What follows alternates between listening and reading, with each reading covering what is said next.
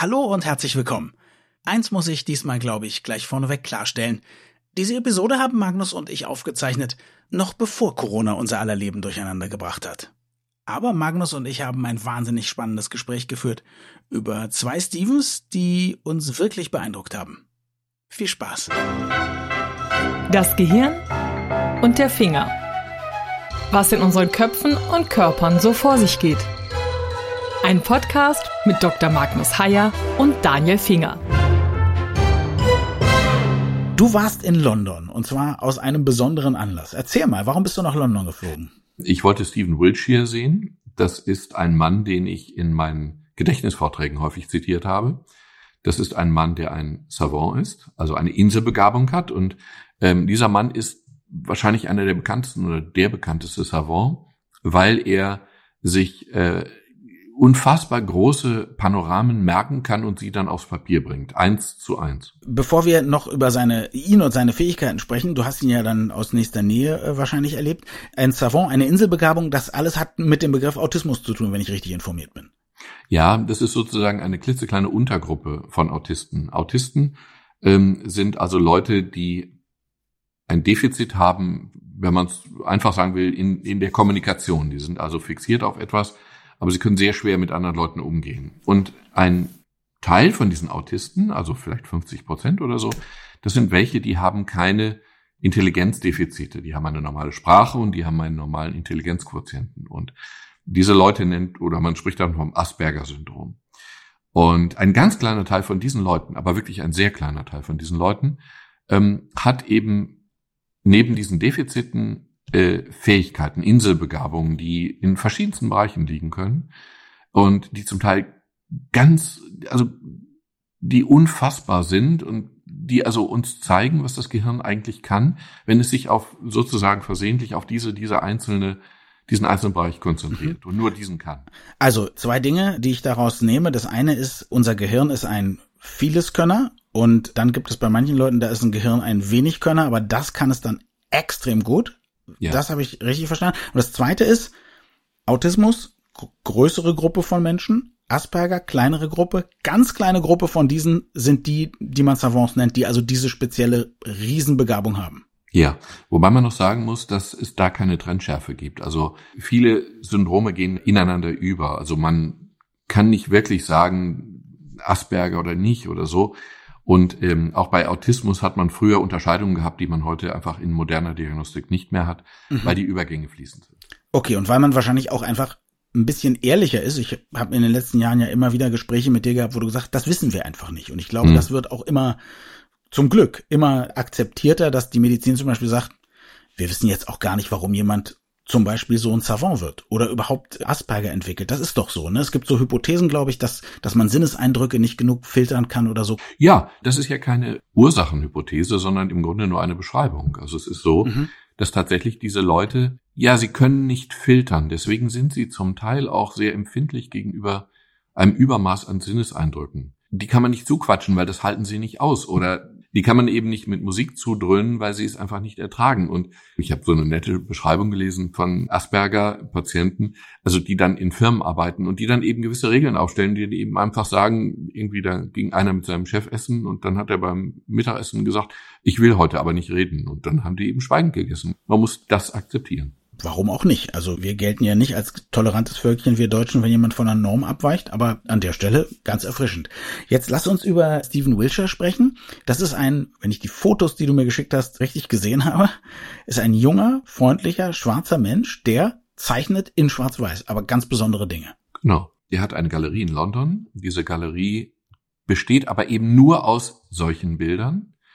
Man hat mehrfach so Ereignisse mit ihm gemacht. Man flog mit ihm über Tokio mit dem mhm. Hubschrauber. Er hat sich so ein paar Notizen gemacht, aber so, so scheinbar belanglos hingeworfene Dinge in ein kleines Notizheft. Und dann hat man ihn vor eine Leinwand, hat er sich vor eine Leinwand gesetzt, so. Und diese Leinwand, die war zehn Meter breit, also wirklich zehn Meter. Mhm. Und dann hat er auf diese gesamte Fläche dieser zehn Meter Breite und vielleicht ein, zwei Meter Höhe ein Panorama der Stadt Tokio gemalt. Und zwar ähm, geometrisch korrekt, die Relationen stimmten, die Details stimmten, die Anzahl der Fenster in Häusern stimmte, das war alles korrekt aufeinander bezogen. Ich glaube, er hat eine Woche daran gemalt, aber er fing eben links an und hörte rechts auf. Und äh, wenn man das sieht, kann man sich nicht vorstellen, dass das Gehirn so etwas kann, aber mhm. sein Gehirn kann es. Jetzt habe ich natürlich an dieser Stelle, ich wäre nie von selber drauf gekommen, aber da du selber dich ja korrigiert hast beim Sprechen, hat man das mit ihm gemacht? Oder hat er das, kann ja trotzdem sein, dass es schön ist, kann ja sein, dass ein Betreuer ahnt, ey, das wäre was für den, oder, oder hat er gesagt, ich will, fliegt mich über Tokio und gibt mir eine Leinwand? Das war jetzt tatsächlich ein sogenannter freudianischer Versprecher, glaube ich. Okay. Ähm, ein mhm. unterbewusster gemachter und der ist wahrscheinlich gar nicht so falsch gewesen. Ich glaube, aber ich kann das nur sehr eingeschränkt einschätzen. Mhm. Ich habe ihn besucht, ich habe mit Leuten gesprochen, die mit ihm arbeiten. Äh, in der Galerie besucht? In der Galerie mhm. besucht und äh, mit einer Mitarbeiterin gesprochen, die mit ihm arbeitet. Und ich hatte vorher Kontakt mit seinem Bruder per E-Mail. Und es ist wohl wirklich so, dass diese Sachen werden für ihn gemacht, aber sie werden durchaus in seinem Sinne für ihn gemacht. Also er er weckt stark den Eindruck, als würde er es genießen, als würde es ihm Spaß machen, mhm. als würde er diese Anerkennung genießen als würde er genau in diese Art von Kunst aufgehen. So hatte es mir gegenüber auch geäußert, mhm. in ein, zwei Sätzen. Aber er ist nicht in der Lage, diese Dinge selber sozusagen zu wünschen oder herbeizu organisieren oder herbeizuwünschen. Das kann er nicht. Hast du eine Vorstellung davon, wie man irgendwann überhaupt von diesem speziellen Talent etwas überhaupt bemerkt hat? War der mal oben auf einer Dachterrasse und hat einen Block gezeichnet und man dachte, wie weit kann man es treiben? Weil auch ich werde nicht täglich über irgendwelche Städte geflogen. Nein, aber er hat wohl angefangen, irgendwelche Dinge einfach aus dem Gedächtnis zu malen und dann hat man festgestellt, also zu zeichnen. Es geht immer um Bleistiftzeichnungen mhm. oder Kohlezeichnungen oder so. Wobei er einige Zeichnungen hat, die er auch koloriert hat. Das findet man also auf mhm. der, der Seite seiner Galerie. Er hat eben einfach angefangen, irgendwann aus dem Nichts heraus Kohlezeichnungen, Bleistiftzeichnungen von irgendwelchen Dingen herzustellen, die er gesehen hatte. Und dann wurde man auf diese Außergewöhnlichkeit aufmerksam. Das ist eigentlich bei allen Savants so. Man erwartet diese Dinge ja nicht. Und dann setzt sich irgendwann ein, ich weiß nicht, Achtjähriger ans Klavier und spielt plötzlich perfekt ein Klavierstück, obwohl er nie Klavierunterricht hatte, rein aus dem Gedächtnis. Mhm. Oder irgendjemand spricht plötzlich eine Sprache, die er natürlich beobachtet hat, die er gehört hat, die er immer wieder gehört hat, aber er hat nie ein Wort gesprochen mhm. und plötzlich spricht er diese Sprache. Mhm. Das sind diese Merkwürdigkeiten, die scheinbar aus dem Nichts kommen. Es gibt bei diesen Savants, es gibt ganz erstaunliche Begabungen, die alle, die völlig unterschiedlich sind. Also es gibt einen, der, der fiel dann irgendwann auf, dass er irgendein Evangelium einfach auswendig konnte. Mhm. Und äh, dann stellte man fest, der konnte noch viel mehr. Also er sagte das einfach mal auswendig und dann waren alle verblüfft, weil er niemals irgendwie auf, aufgefallen war vorher. Und dieser Mann kann heute 12.000 Bücher auswendig. Oder es gibt Leute, die, die wahnsinnig viele Sprachen können. Oder es gibt einen, das fand ich auch ganz erstaunlich, so wie Stephen Wiltshire. Der malt dann aber nicht, der sieht Tiere und dann formt er sie aus Ton. Und er formt sie aber eben auch im Dunkeln oder aus dem Gedächtnis mhm. oder so. Und er formt sie aber eins zu eins. Also er verändert da nichts Künstlerisches, er betont nicht irgendwelche Dinge, sondern er, er bildet sie ab. Jetzt bist du also zu Stephen Wiltshire gefahren. Ich weiß, dass der Mann dich eben schon seit ein paar Jahren auch fasziniert. Ich nehme an, als guter, nicht nur Arzt, sondern vor allem Wissenschafts- und Medizinjournalist wirst du dir überlegt haben, was frage ich den, wie fange ich an, wie sind meine Warm-up-Fragen, wann komme ich zu den härteren Dingen, wann überrede ich ihn, eine vier mal zehn Meter große Leinwand mit den Nervenbahnen des Gehirns für mich zu malen. Genau. Und genau das hat dann eben überhaupt nicht funktioniert. Wirklich? Das war nein, es war einfach mein Fehler. Es war also, erzähl mal erstmal, was du dir vorgestellt hast. Naja, vorgestellt habe ich mir schlicht und einfach, ich wollte ihn kennenlernen und dann hatte ich mir einige Fragen überlegt. Mhm. Keine enthüllenden Fragen, sondern also als Neurologe würde ich wahnsinnig gerne in sein Gehirn reingucken können. Mhm. Ich kann mir einfach nicht vorstellen, wie es ist, sich diese Details zu merken. Das kann ja keiner von uns. Und dass das überhaupt möglich ist, erscheint mir ganz unwahrscheinlich, aber er macht es halt vor. Mhm. Und ich würde schon gerne wissen, ist das für ihn ein sehr anstrengender aktiver Vorgang oder ist das mehr eine beiläufig hingeworfene Sache, die ihn gar nicht anstrengt? Ich würde schon gerne wissen, macht er erst eine Grobstruktur, um dann ins Feine zu gehen oder, oder hat er einfach ein Foto vor Augen, was er dann beliebig vergrößert und ranfährt und so weiter? Ich würde schon gerne wissen, ob er das, wie lange er sich das merken kann und wann das hinten runterfällt und Platz macht für andere Gedächtnisinhalte. Mhm. Und das war eben meine Vorstellung. So, solche Fragen hast du dir dann aufgeschrieben. Wie lange Genau. kannst du dir eigentlich was merken? Woran Genau. merkst du eigentlich, dass du was weißt, nicht weißt und so weiter? Solche. Genau, und da ich mir noch nicht mal die Fragen merken konnte, habe ich mir die Fragen Okay. aufgeschrieben, Mhm. auf dem Weg zu einem Supergedächtnis. Dann lerntest du das Supergedächtnis kennen. Ich nehme an, wahrscheinlich hat dich irgendjemand in Empfang genommen und dann erstmal hingebracht. Hat man dir irgendwelche, hat man gesagt, machen Sie das, machen Sie auf keinen Fall das. Nein, man hat mir schlicht und einfach gesagt, wie sie wollen ein Interview mit ihm führen. Das war so.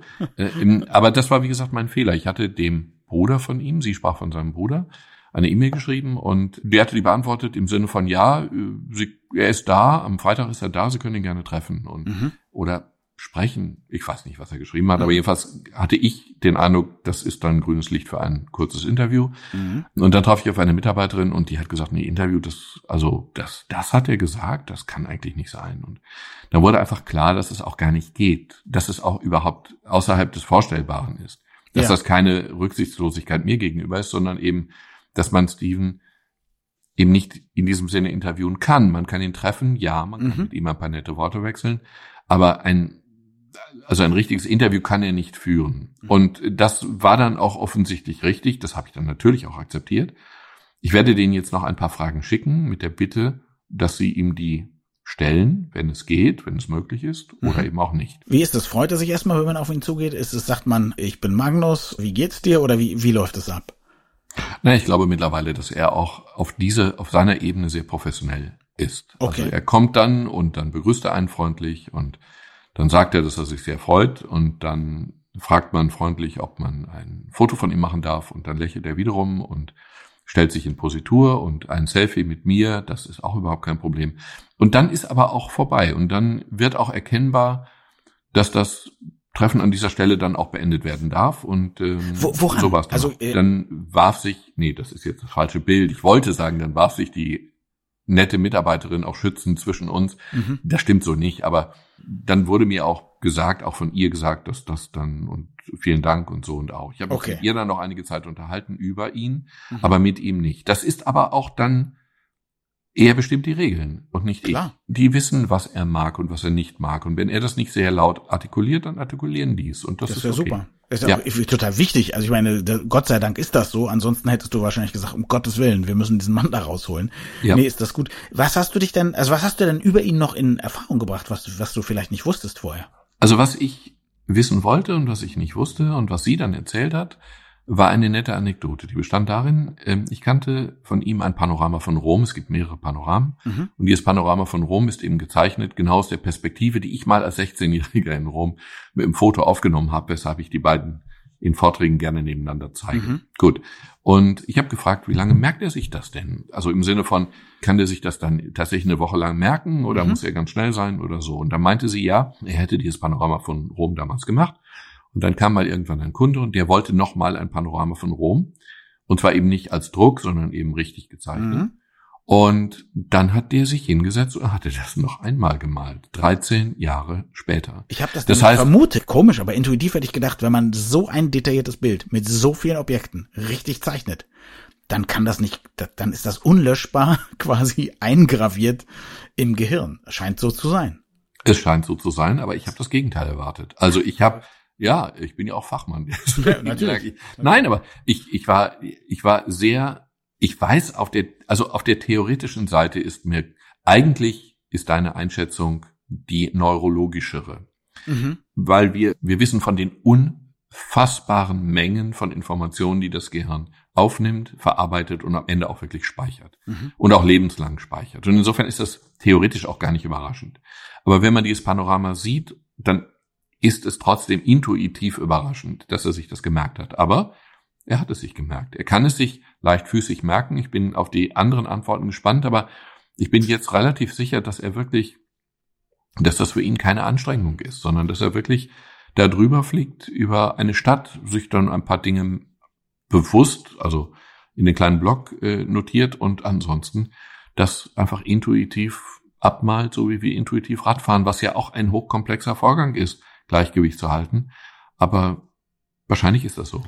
Kann er aber nur realistische Dinge? Oder könnte man auch sagen, mach doch mal eine Zeichnung, wo jedes zweite Haus Rom und jedes andere zweite Haus ist Berlin. Könnte, könnte er das auch? Oder sich was ausdenken?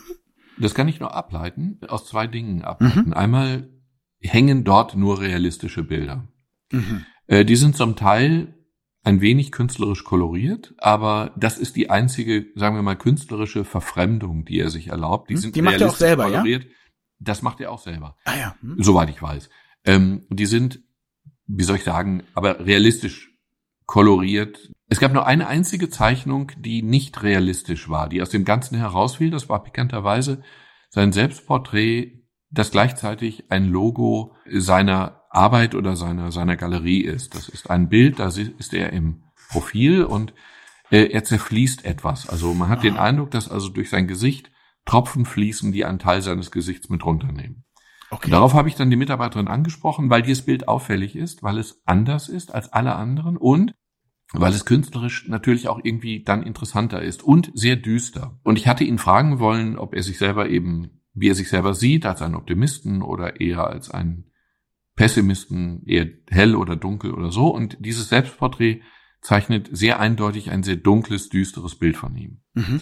Und dann sagte die Mitarbeiterin, ja, ja, das ist, hätte sie nie drüber nachgedacht mit dem dunklen, düsteren, sagte aber, das sei nicht Stephen Wiltshire, also es ist schon Stephen Wiltshire, aber er hat es nicht gemalt. Das ist kein ah. Selbstporträt, sondern ein Porträt. Okay. Dann hat sie mir ein Porträt von ihm gezeigt, geholt. Mhm. Und dieses Porträt war wiederum so, wie seine Panoramen waren. Er hat sich selber im Spiegel angeguckt, ne, hat er aus dem Gedächtnis oder im Spiegel guckend ein Selbstporträt gemalt, was aber wiederum ein sozusagen Fotograf, eine fotografische Kohlezeichnung seines Gesichts. Mhm. Das war dann wieder exakt realistisch. Das war exakt realistisch. Wahnsinn. Es gibt ja viele Bilder von ihm, wie er zeichnet, und er hat fast immer Kopfhörer im Ohr oder auf dem Ohr. Weißt du, welche hm. Musik er dabei hört? Nein. Nee. Nein, aber jetzt, okay. wo du sagst, muss ich zugeben, dass die Frage zwingend gestellt werden muss. Ja, bitte. Und äh, ich. ich. möchte Reiche seine Playlist wissen. Das finde ich super. In der Hoffnung, dass du dann plötzlich Panoramen machst. Nein. Ja, ja, ist klar. In der Hoffnung, dass wenn ich sie mir anhöre, ich vielleicht irgendwie intuitiv eine Idee entwickelt, warum er das hört und mag. Also wenn er jetzt, wenn es jetzt klar wäre, er hört immer nur Bach oder so, dann würde man denken, ja, äh, sehr rhythmisch, aufgeräumt, Miniaturen und so, ja, so das meine Wahrscheinlich ich hört er eine sehr gleichförmige Musik, halte ich für wahrscheinlich, weil mhm. Autisten grundsätzlich sozusagen geschützt werden müssen vor Sinneseindrücken, vor zu viel Sinneseindrücken. Ja. Und ähm, wahrscheinlich ist der Kopfhörer mehr oder weniger ein Schutz vor der Umwelt, mehr als dass die mhm. Musik selber das Relevante ist. Das ist jetzt aber eine wilde Spekulation, aber ich, ich würde davon ausgehen. Enttäuscht wäre ich, wenn da drauf so ein akustischer Reiseführer wäre.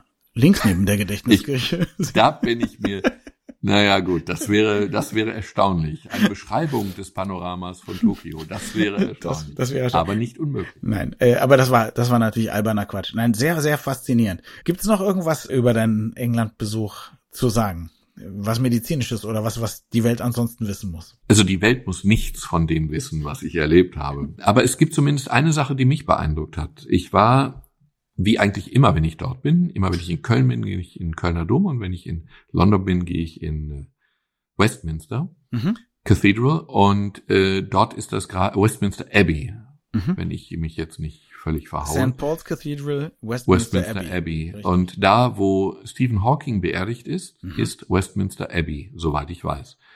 Ähm, ich wäre damals wahnsinnig gerne bei der Beerdigung dabei gewesen. Die Plätze waren voll, wahrscheinlich auch von Kanntest Leuten. Du ihn?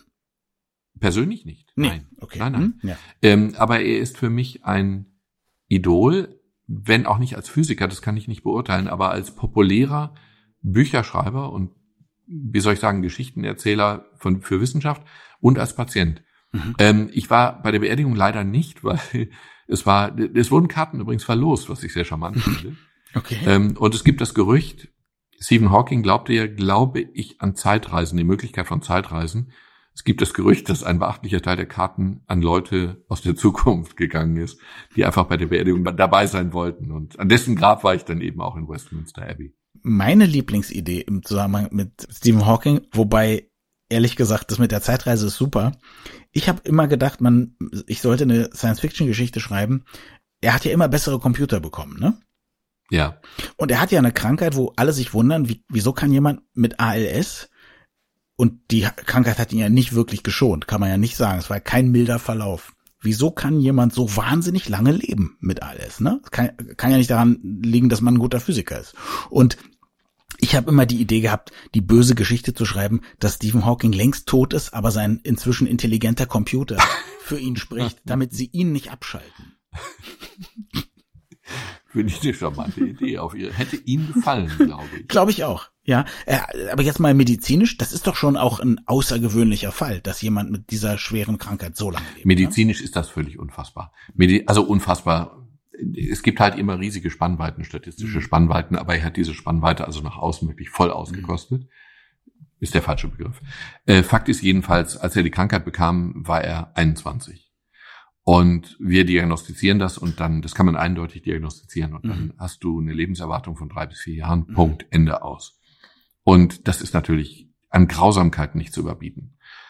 Und die Diagnose bekam er gestellt und die Prognose bekam er gestellt und dann fiel er in tiefe Depressionen und dann gab er sein Studium oder seine Tätigkeit auf und, und dann passierte etwas sehr beeindruckendes, dann fing er mit all dem nämlich wieder an. Er hatte eine kurze Zeit, eine kurze Zeit hat er sich der Krankheit, hat er kapituliert und dann hat er sich dagegen gestellt. Und dann hat er sein Studium wieder aufgenommen und dann äh, macht er halt Dinge, die einfach beeindruckend, beeindruckend waren. Er hat alles getan, was in seinen Möglichkeiten lag. Er wurde Professor, er wurde, glaube ich, in Cambridge war es Professor. Er gründete eine Familie. Er war sehr schnell an den Rollstuhl gefesselt. Er hatte den Ruf, ein K.O. zu sein im Rollstuhl, der fuhr nämlich immer viel zu schnell und er nahm anderen immer die Vorfahrt. Aber das war eben Professor Hawking und dem hat man die Vorfahrt dann auch gelassen. Er konnte nur noch über den Sprachcomputer, der längst immer besser wurde, kommunizieren. Er hat Vorlesungen gehalten, er hat Bücher geschrieben, er hat populäre Bücher geschrieben. Ähm, er hat und dann hat er diese Krankheit, diese Diagnose. Drei bis vier Jahre hat man ihm zugetraut und er hat, ich glaube, die Diagnose um weit über 50 Jahre überlebt. Das ist, widerspricht jeder jetzt mal die, die, diese Lust for Life, ja, äh, äh, um mal mit Iggy Pop zu sprechen, oder auch diese Chutzpe, die er hat. Dieser Mann hat ja dann schwer krank im Rollstuhl irgendwann seine erste Frau verlassen für seine Pflegerin, die ihm besser gefiel. Das ist natürlich tragisch für die Frau, aber ein, was für ein Move. Ja, genau. Also wir wollen jetzt einen bewussten Partnerwechsel nicht als, aber es, es zeigt Doch, zumindest. Ich finde schon. Ich finde schon, wenn man so abhängig ist von Menschen und dann aber sagt, ich, das, das ich finde, finde schon. Also ich bin, Moment, ich bin einverstanden. Gut. Ähm, es gab, es gab ein paar objektive Tatsachen, die für ihn sprachen. Also ich gehe mal davon aus, dass er eine optimale Pflege hatte, weil er sie sich leisten konnte und weil man bestimmt die, die Klar. allerbesten Leute und dass er dann hinter seine Pflegerin geheiratet hat, spricht ja auch für die optimale Pflege. ähm, ja, das stimmt, hast du recht. Äh, dass er, dass die Krankheit so früh startete, ist auf der einen Seite eine Tragödie, mhm. natürlich, ist auf der anderen Seite aber zumindest in der statistischen Erwartbarkeit positiv, weil wenn die in jungen Jahren beginnt, äh, hat man eine längere Lebenserwartung. Ah, ja. Also sie verläuft einfach weniger drastisch, weniger schnell. Hm. Okay. Und äh, er hatte einfach einen unbändigen Willen zu leben. Er wollte die Weltformel finden ja. und ähm, diese Suche nach der Weltformel, er hat sie nicht gefunden, aber ehrlich gesagt auch Leute, die keine ALS haben, haben sie nicht gefunden bisher. Und ähm, dieser Wille zu leben hat ihn offensichtlich am Leben erhalten. Und dieser Mann, dieser Mann ist über alle Maßen beeindruckend. Und er hat auch, es gibt einen Satz von ihm, den kann ich auch wörtlich zitieren. Er hat gesagt, die behinderte Menschen sollten sich darauf konzentrieren, was ihnen möglich ist und nicht darum trauern, was ihnen unmöglich ist. Wenn wir das sagen würden, würde uns der Satz zurecht um die Ohren gehauen. Er wäre arrogant, grauenvoll und mhm. völlig daneben. Aber wenn er das sagt, mit der Computerstimme im Rollstuhl sitzend, er ist der Einzige, der das sagen darf. Und er hat danach gelebt. Er hat mhm. eine Familie gegründet, mhm. er hat geheiratet, er hat beruflich Karriere gemacht, er hat alles gemacht, was in seinen Möglichkeiten war. Und er hat Interviews gegeben mit dieser Computerstimme.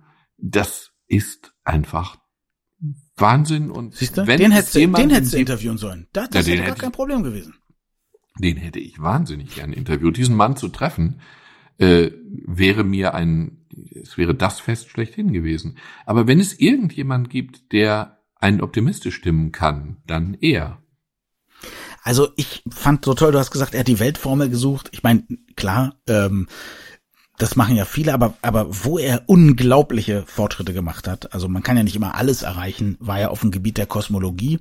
Und da habe ich eine kleine Anekdote von seinem berühmten Kollegen äh, Roger Penrose, auch Mathematiker und theoretischer Physiker, äh, ganz enger Kollege von Hawking und der hat mal die Euler-Vorlesung in Potsdam gehalten. Das ist eine Vorlesung, wo nur mathematische Sachen verhandelt werden, wo man kaum was versteht. Aber es ist immer ein Spektakel, weil die Leute, das ist eine große Ehre auch, die versuchen immer, das ein bisschen so zu machen, dass auch andere Akademiker zumindest was zu lachen haben oder ein bisschen verstehen, worum es geht. Und das hat auch Roger Penrose, Sir Roger Penrose.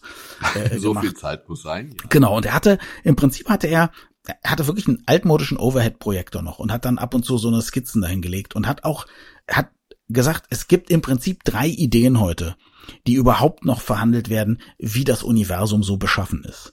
Das ist die eine, dann erklärte Idee und sagte, aber die glaubt im Prinzip niemand mehr ernst zu nehmen. Also die ist so auf dem absteigenden Ast, aber, aber ist noch nicht ganz widerlegt. Dann gibt es die, das ist die äh, von meinem äh, Kollegen Stephen Hawking. Und dann gibt es die dritte für die bin ich eigentlich nur deshalb, damit ich nicht für dieselbe bin, für die auch Stephen Hawking ist.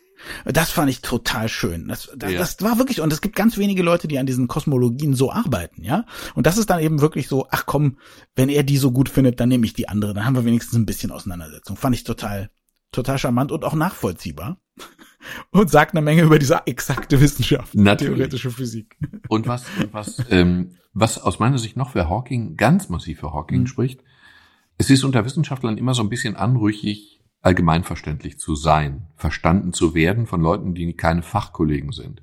In der Medizin ist das manchmal richtig peinlich. Wenn man populäre Vorträge hält, dann wird man selten mal von jemandem kritisiert, der sagt, das kann man so nicht sagen.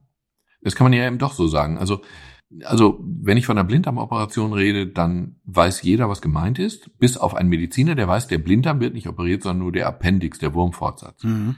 Kann man sagen, aber ähm, wenn ich mit einem Laien darüber rede, dann heißt es eben Blinddarmoperation. Und äh, Stephen Hawking hat eben immer Blinddarmoperation gesagt im übertragenen Sinne. Mhm. Er hat Bücher geschrieben, die allgemein verständlich waren. Er hat versucht, seine Gedankengebäude, seine Kosmologie normalen Laienleuten wie uns verständlich zu machen.